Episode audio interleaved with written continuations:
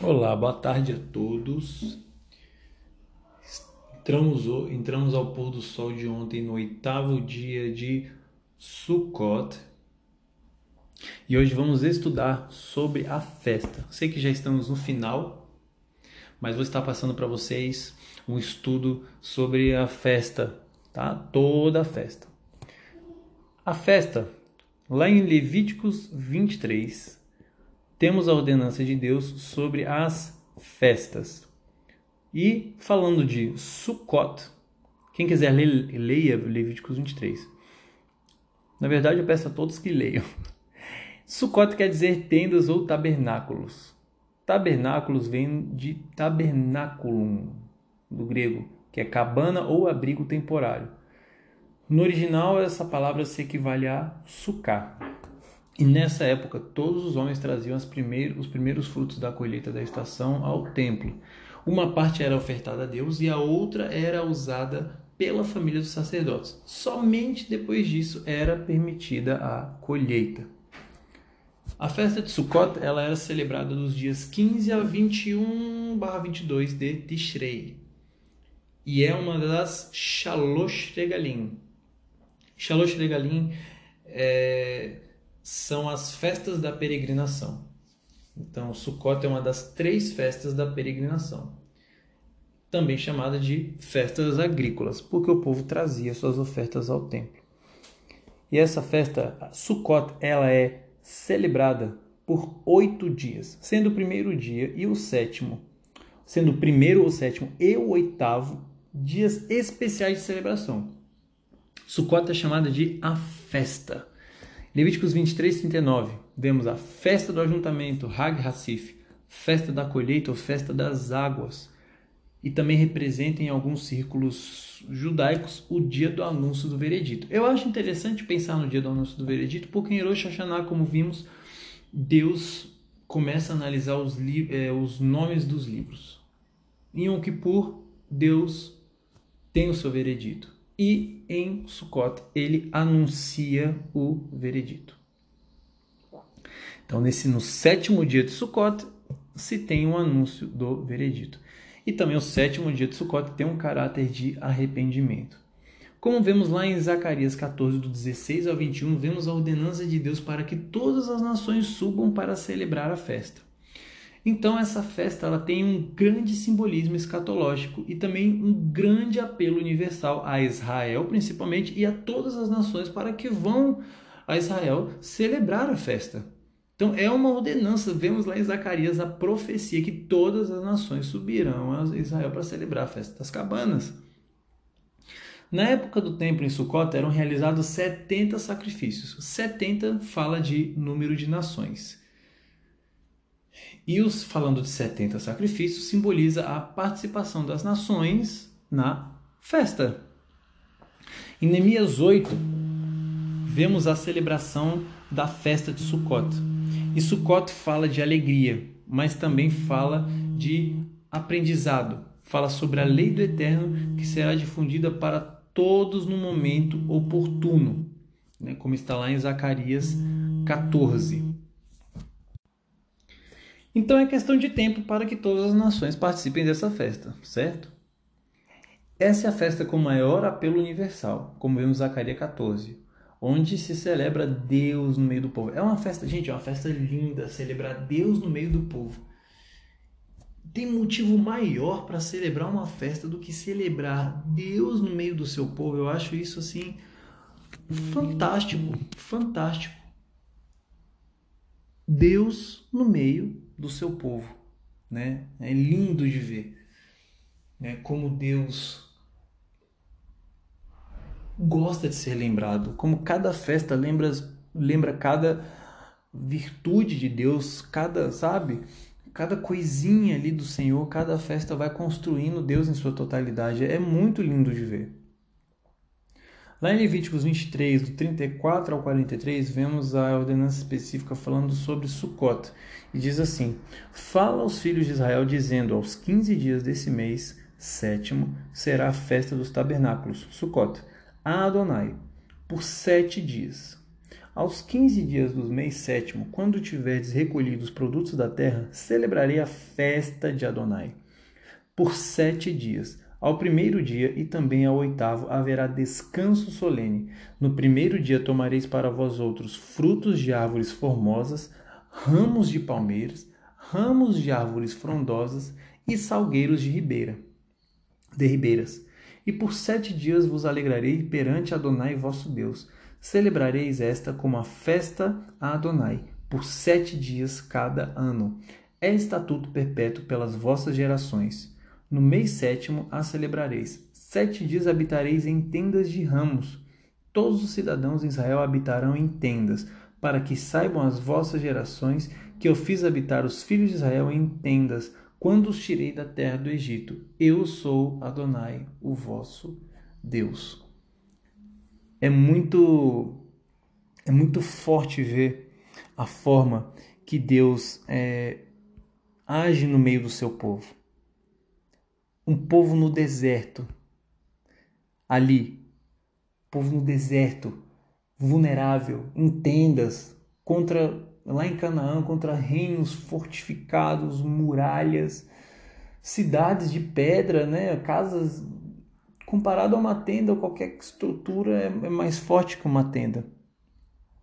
E vemos o poder de Deus operando no meio do seu povo, ou seja, Deus é a nossa sustentação. Deus é a minha e a sua sustentação. Então aqui ah, vamos analisar uh, os quatro diferentes os elementos de plantas que são ditos nessa passagem. Fala sobre o etrog, fruto da cidra, né, o fruto, que é a cidra, o lulave, que é o ramo de palmeira, o radassim, que é a murta, e o aravoto, que é o salgueiro. Essas quatro plantas formam um molho de sucota que segura que se segura na mão e, é, e com eles é realizado é, é, se, é, se é dito uma bênção a cada dia da semana que se celebra o Sukkot. Então, diariamente, durante a semana, durante a semana de Sukkot, exceto no Shabat, pegamos na mão direita as três espécies de ramos e na mão esquerda a cidra. E ali se recita uma bênção. Em seguida, se junta as mãos e agita o molho para todos os lados, para cima e para baixo. E a, é, o objetivo é manifestar a nossa alegria, indicando que a presença de Deus está em toda parte. Essas quatro diferentes plantas também falam de unidade não de uniformidade, que é tudo igual, todo mundo igual, mas sim de unidade. Várias pessoas de diferentes etnias, diferentes, diferentes raças, juntas, adorando ao Eterno, em assembleia. Em sete dias foi ordenado habitar em tendas. Todos os cidadãos deveriam habitar em tendas. Desde Josué se havia parado de construir tendas, porque o povo tomou posse das cidades. Mas também se parou de festejar Sukkot. Lá em Neemias, o povo volta a celebrar. E até hoje perdura a celebração de Sukkot. Neemias era um cara que vivia no Santo dos Santos.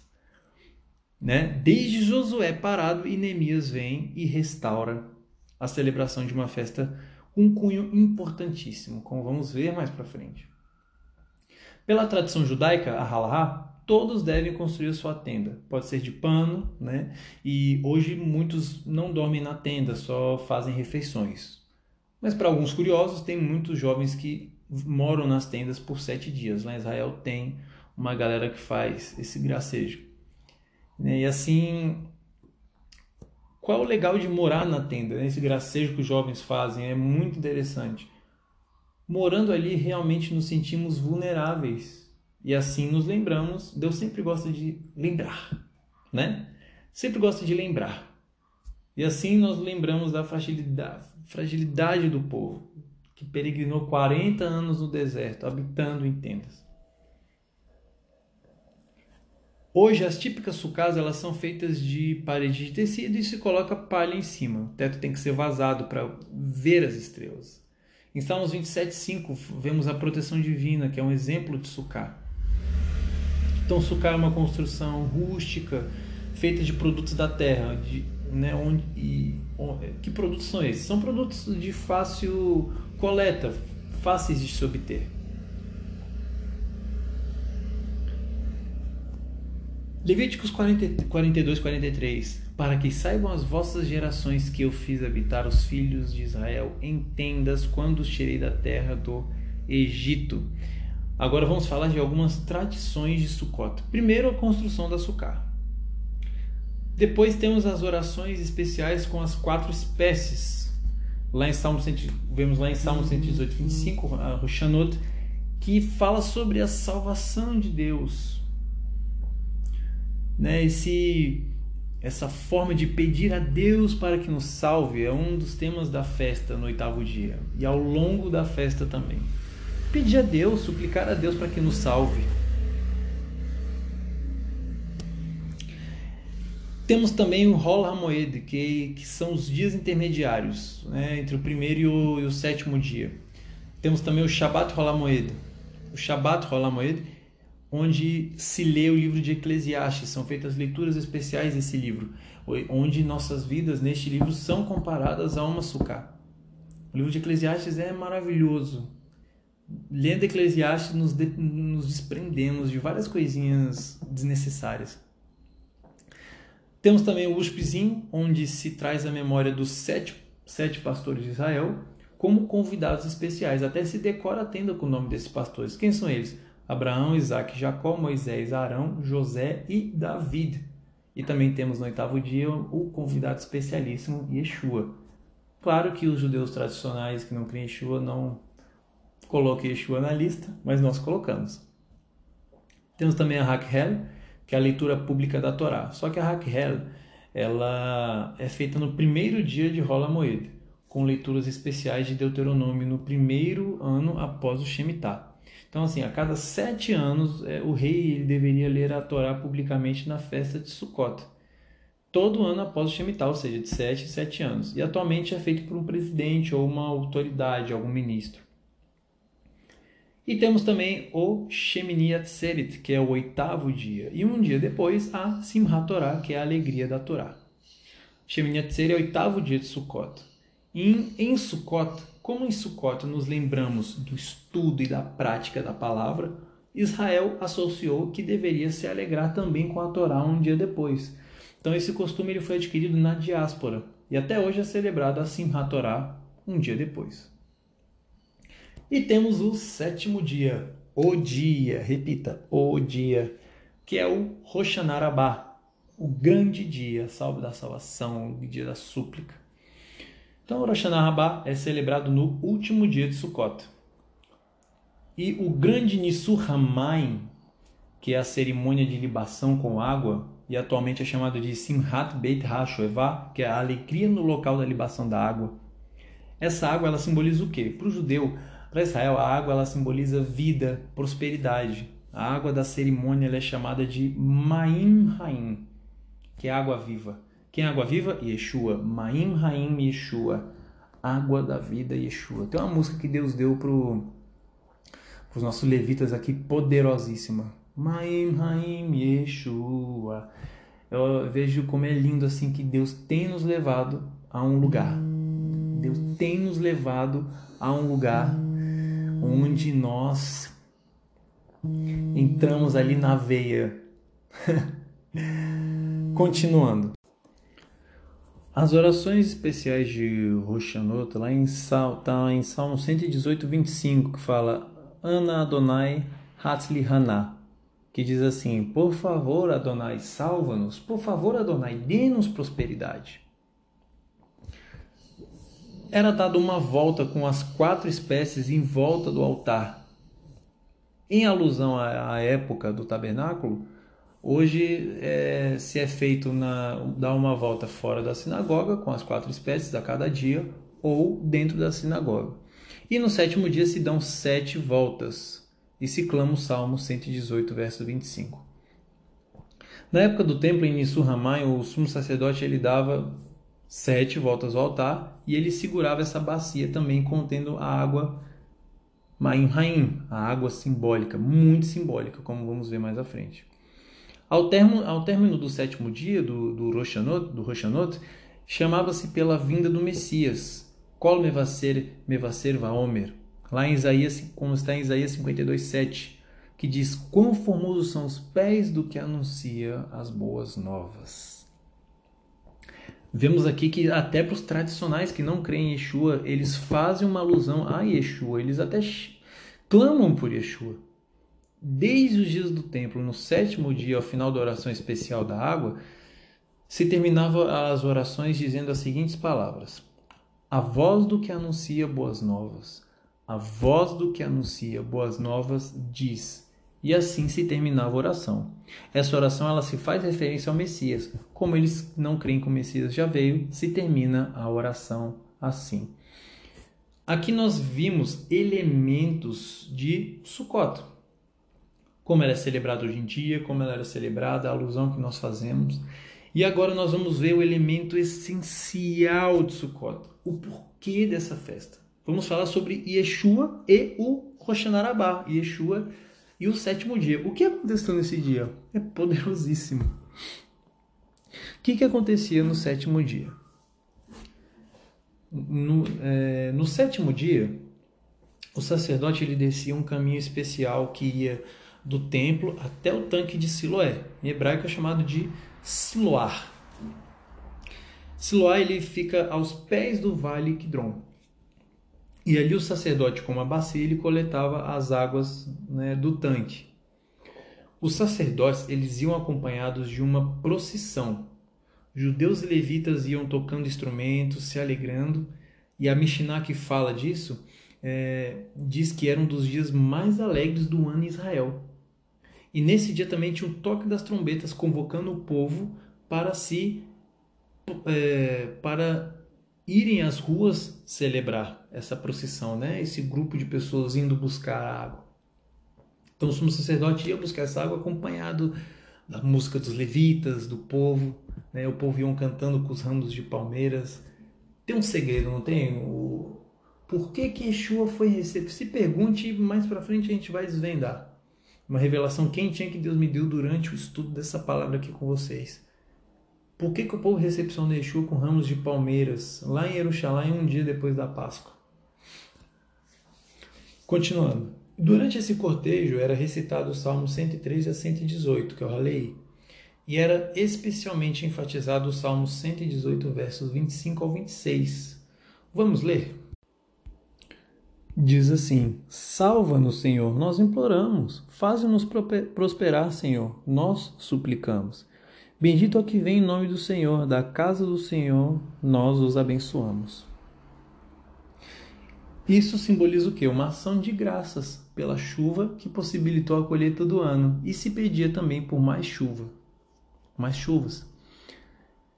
O povo, quando eles voltavam lá do tanque de Siloé, eles voltavam em festa, eles voltavam para o tabernáculo, uma grande festa. E quando o sacerdote chegava no tabernáculo, ele dava sete voltas ao redor do altar e ali ele derramava água com, com, com a libação e ali ele falava: Senhor, salva-nos, Senhor, prospera-nos. Ele dava ah, essas voltas que ele dava, ele dava agitando os ramos na mão direita e a cidra na mão esquerda.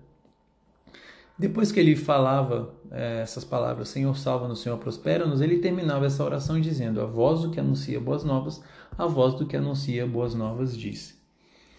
E nesse contexto aqui, Yeshua ele celebra a festa de Sukkot. Yeshua dá um dos seus ensinamentos mais importantes exatamente nesse momento.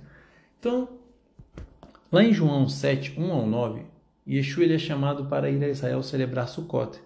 E ele pede para os discípulos irem à frente e ele vai atrás em oculto. Quando Yeshua chega, ele começa a ensinar nos pátios do templo, ok? Então Yeshua estava no templo e no templo também estava tendo a celebração do sétimo dia de Sukkot. Então feche os seus olhos e vamos imaginar. O sacerdote foi lá no tanque, acompanhado de alaridos, voltou com a água numa festa maravilhosa, chegou no tabernáculo, fez a oração do Salmo 118 e ali o sacerdote diz: A voz do que anuncia boas novas, a voz do que anuncia boas novas diz. Nesse exato momento, quando o sacerdote termina essa frase, Yeshua ali em pé nas sombras no templo grita: Se alguém tem sede, venha a mim e beba. Quem crer em mim, como diz a Escritura, do seu interior fluirão rios de água viva. João 7, 2 e também do 37 ao 38. Diante de um lindo cortejo, Yeshua lança essa palavra. Quando Yeshua disse isso, como, disse, como imaginamos agora há pouco, você já pode abrir os seus olhos, estava acontecendo a cerimônia de Nissurramai. E no instante que o sacerdote derrama água no altar e fala a oração, Yeshua grita. Vamos prestar atenção em alguma coisa aqui, nesse ponto. Yeshua, ele, ele não falou no sétimo dia à toa. Exatamente, Yeshua estava reparando algo muito importante aqui. Essa alusão, essa oração, a voz do que anuncia boas novas, a voz do que anuncia boas novas diz bem na hora que, gente, bem na hora que se derrama água no altar. Ele não falou à toa, ele esperou esse momento, né? No, no, dia que é o ápice da comemoração, no sétimo dia. Sétimo dia, o sete fala de milênio, fala dos mil anos onde Yeshua vai reinar com a sua igreja. Então Yeshua não falou à toa, era proposital, ele veio para reparar, ele tinha que reparar, porque é nele que rios fluirão, rios de águas vivas, né? Então, logo após o sacerdote dizer, a voz do que anuncia boas novas, a voz do que anuncia boas novas diz, e Yeshua vem e lança as palavras do Eterno. Como está em Efésios 5,25, quem diz que ama e não guarda os mandamentos se engana, tem que ter amor. Sem amor não tem prosperidade, sem, sem guardar os mandamentos não tem a salvação. A que escritura Yeshua estava se referindo? Lá em Isaías 12, do 1 ao 6, temos assim: Orarás naquele dia, graças te dou ao Senhor, porque ainda que tiraste contra mim, a tua ira se retirou e tu me consolas. Eis que Deus é a minha salvação, confiarei e não temerei, porque o Senhor Deus é a minha força e o meu cântico. Ele se tornou a minha salvação. Vós, com alegria, tirareis águas das fontes da salvação. Direis naquele dia: Dai graças ao Senhor, invocai o seu nome, tornai manifestos os seus feitos entre os povos. Relembrai que é excelso o seu nome, cantai louvores ao Senhor, porque fez coisas grandiosas. Saiba-se isto em toda a terra, exulta e jubila, ó habitantes de Sião, porque grande é o Santo de Israel no meio de ti. Então vemos aqui a escritura que Yeshua estava se referindo quando ele disse: se alguém tem sede, venha a mim e beba. Quem crer em mim, como diz a Escritura, aqui em Isaías 12, quem crer nele, como diz a Escritura, que diz que ele é a salvação, que confiaremos e não temeremos nele, que, e não temeremos, porque o Senhor Deus é a nossa força e o nosso cântico, e, e, e no nosso cântico ele se tornou a nossa salvação. Ele estava se referindo a essa escritura. Também temos Isaías 55, 1 ao 3, outra referência às escrituras em que Yeshua fala, Isaías 44, 3, Isaías 58, 11 e em Joel 1, 28 ao 32, onde diz que serão salvos todos os que estiverem juntos celebrando essa festa. Então, quem crê no Messias, como diz a escritura, retira a água com alegria das fontes da salvação. Aonde essas águas estão, diga comigo, está no meu interior. Essa água está no meu interior. Então, se eu creio no Messias, eu tenho que retirar essa água com alegria dessas fontes que estão dentro de mim. Fonte de água viva. Que Yeshua seja a minha e a sua alegria, que ele seja o nosso cântico. Não podemos esconder a luz, e sim temos que colocar essa luz à visão de todos, que fala de, isso fala de quê? De boas obras. Temos que colocar essa luz à visão de todos, temos que executar. Eu gosto sempre de dizer que a nossa vida é comparada a uma árvore. As ações são as raízes que quanto mais nós temos boas ações, mais essas raízes se aprofundam, a raiz que sustenta a árvore, a raiz que firma a árvore, a raiz que alimenta a árvore as nossas boas ações, que, é, que são as nossas obras, segundo a nossa fé, elas que criam essas raízes. Então, a pessoa que bebe dessa água, ela influencia outros para que essas pessoas também fluam. É como se você ativasse a fonte, você faz com que a pessoa aceite Yeshua e aquela fonte vai brotar de dentro dela. Lembramos que Sukkot foi a última festa que Yeshua participou. Ok? Então Sukkot tem caráter de alegria. E Yeshua é muito lembrado de Sukkot, até, por, até para os tradicionais que creem que ele ainda não veio. Ele é muito lembrado como aquele que virá. Nós lembramos como aquele que veio e que voltará. então, algo muito importante que, que, que, que, que surgiu no estudo é Yeshua ele nasceu em Sukkot. É, ou seja, Yeshua nasceu durante a festa de Sukkot. Vamos ler João 1,14. Diz assim: Aquele que a palavra tornou-se carne e viveu entre nós. Vimos a sua glória, glória como unigênito vindo do Pai, cheio de graça e de verdade. Então, Yeshua nasceu em Sukkot. Mais para frente a gente vai fazer uma continha para entender. Um dos nomes de Yeshua é Immanuel. Immanuel quer dizer o quê? Deus conosco, como está em João 14. Tabernaculando. Yeshua nasceu em Sukkot, ou seja, Deus em carne e osso se, se materializou no meio do seu povo. Tem motivo melhor para celebrar do que entendendo isso?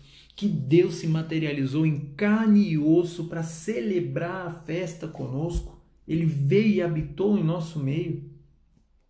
A palavra habitou no grego é skenesei, que significa tabernaculou entre nós. Em sua primeira vinda, Yeshua ele faz morada no nosso coração, no coração daquele que o confessa como Salvador. Então, para ele fazer morada, temos que confessá-lo como nosso Salvador. Confessar, segundo o dicionário informal, é declarar, anunciar, reconhecer. Então, declare, anuncie, confesse, reconheça Yeshua como seu Salvador. O verdadeiro crer é manifestar os feitos do Senhor, não é? Isso fala sobre colocar a nossa luz à vista de todos, não para nos vangloriarmos, mas para que nós, que as nossas obras falem por nós que não precisemos nos justificar, mas que os nossos feitos falem por nós. A nossa obediência à palavra e aos mandamentos do Senhor fale por nós, que ela seja a nossa testemunha junto com Yeshua, a testemunha diante de Deus, o, o nosso defensor. Então, o verdadeiro crer é manifestar os feitos do Senhor. Temos que manifestar, temos que exalar. O ministério de Yeshua ele começa com 30 anos e dura 3 anos e meio. Então, Yeshua ele morre em Pessah, como vemos na, na palavra. Em Pessah, Yeshua morre. Pessah é primavera em Israel. Então, é março, abril, ok? Se tiramos 33 anos e meio, temos a data de nascer, mais ou menos quando Yeshua nasceu. Então, 33 anos e meio. Se tiramos os 33 anos, certo? Temos ali é, março, abril de Pessa. Se tiramos seis meses, que Yeshua morreu com 33 anos e meio, vamos cair ali em outubro. Certo? Setembro barra outubro. Então, tirando os três meses, chegamos originalmente em outubro. E vemos aqui, então, que Yeshua nasceu mesmo em Sukkot, que celebra Deus no meio do povo. Nada é à toa. Celebramos também que através de Yeshua, o Messias, nós podemos ter fontes de águas fluindo de dentro de nós. E que a festa onde as nações se unem para aprender a lei de Deus. Faça uma pergunta agora junto comigo. Quem vai ensinar a palavra de Deus para as nações? Essas nações vão subir a Israel, a Jerusalém. Muitas não, muitos não vão saber quem vai ensinar. Fale comigo, eu e você. Eu e você, meu querido irmão, minha querida irmã, vamos ensinar a palavra de Deus para as nações. Deus está levantando uma geração de sacerdote. O sacerdote ensina a palavra de Deus para o povo e zela pela palavra. É claro que no reino, no reino vindouro não vai se precisar ensinar a palavra, como muitos creem, porque a palavra vai estar dentro de nós, escrita em nosso coração fluindo como rios de água vi águas vivas. Em João 12, 12, nós vemos que um dia depois da festa de Pessa, Yeshua é recepcionado com ramos de palmeiras. E o povo diz: Bendito é o que vem em nome do Senhor. Então todos estavam ali com as palmeiras, formando uma grande sucá. Então olha só que revelação. Isso aqui foi algo quentinho que está saindo para nós, ok? Foi algo, é algo quentinho que está saindo para nós. O povo, Yeshua vindo no burrinho, tá? Mas o povo ali estendendo as palmeiras para Yeshua, podemos entender que as pessoas são as paredes da sucá, porque nós somos comparados a uma sucá, porque Deus faz morada em nós e nós sem Deus somos frágeis como uma tenda, mas Deus conosco nos protege de todos os males. Então, as pessoas formam uma parede. O Yeshua Hamashiach, que delícia! As pessoas formam essa parede e com as mãos elas seguram os ramos de palmeira, formando o teto da sucá, o teto vazado. Ou seja, nós, como sucá, abrimos as portas para que Shua venha e faça morada em nós, o nosso noivo. Ele venha e faça morada em nós. Então, o povo recepcionar Yeshua com ramos de palmeira foi algo ramos de palmeira foi algo extremamente profético recepcioná-lo com ramos de palmeira foi extremamente profético. Repetindo. Porque é o povo formando, simbolizando a unidade que Deus deseja, cada um com suas diferenças, todos com o mesmo propósito, todos com as suas diferenças, mas com o mesmo propósito, adorar ao Senhor.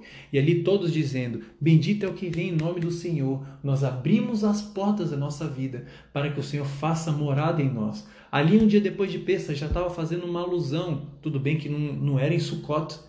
Pô, pô, estranho, não era em Sukkot, mas era em Pessa. Mas o povo já estava profetizando, mostrando que ele voltaria para fazer morada em nós, para morar com a sua noiva, e a casa deveria estar bem preparada. Amém? Isso tem um símbolo fortíssimo essa preservação misteriosa de Israel pode ser para o cumprimento de Deus, de Israel se tornar o tabernáculo de Davi, o seu rei, e nós morarmos em Jerusalém com Messias. Primeiro, Yeshua tem que vir morar em nossas vidas. Nós somos açúcar, somos frágeis.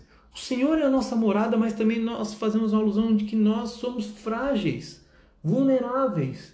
E que Deus habita habitando em nós, nós estamos guardados e temos que a, Yeshua entrando ali na cidade de Jerusalém simboliza e nós como sustentação da sucá, né, nós segurando ali o teto, nós como paredes desta casa, Yeshua é o nosso teto, o Senhor é o, o Senhor é a nossa proteção, nós mostrando Yeshua temos uma estrutura, mas sem nós tudo desaba. Uma chuva vai encher, um vento forte nos derruba, e só o Senhor é o nosso Deus. Só o Senhor pode nos guardar. E essa lei, ela é, lei, como está em Êxodo 49, Êxodo 12, 49. Vamos lá. Diz assim: A mesma lei se aplicará ao natural da terra e ao estrangeiro residente. Todos os israelitas fizeram o mesmo como o Senhor tinha ordenado a Moisés e Arão. No mesmo dia o Senhor tirou os israelitas do Egito, organizado, organizados segundo as suas divisões. Então é uma lei, é uma lei nós celebrarmos. O centro dessa festa é Yeshua, que em sua segunda vinda cumprirá o que diz em Zacarias 14, 16 ao 21, onde todos subirão para celebrar em Israel. E nós estaremos lá para testemunhar, e no nome de Yeshua, ou a nossa descendência. Mas faça morada para o Senhor o povo ali ficou muito forte no meu espírito, no meu coração. O povo recepcionando Yeshua um dia depois do Pessa, da Páscoa. O povo recepcionando Yeshua em Jerusalém, dizendo: Bendito é aquele que vem em nome do Senhor, segurando os ramos de palmeiras. É muito lindo ver todo o povo formando uma grande sucá para que Yeshua venha, habite e cuide dela e esteja dentro de nós fazendo morada. Estamos no oitavo dia, mas desejo a todos Hag Sukkot Sameach. Shalom a todos e agradeço a vocês por estarem aqui comigo.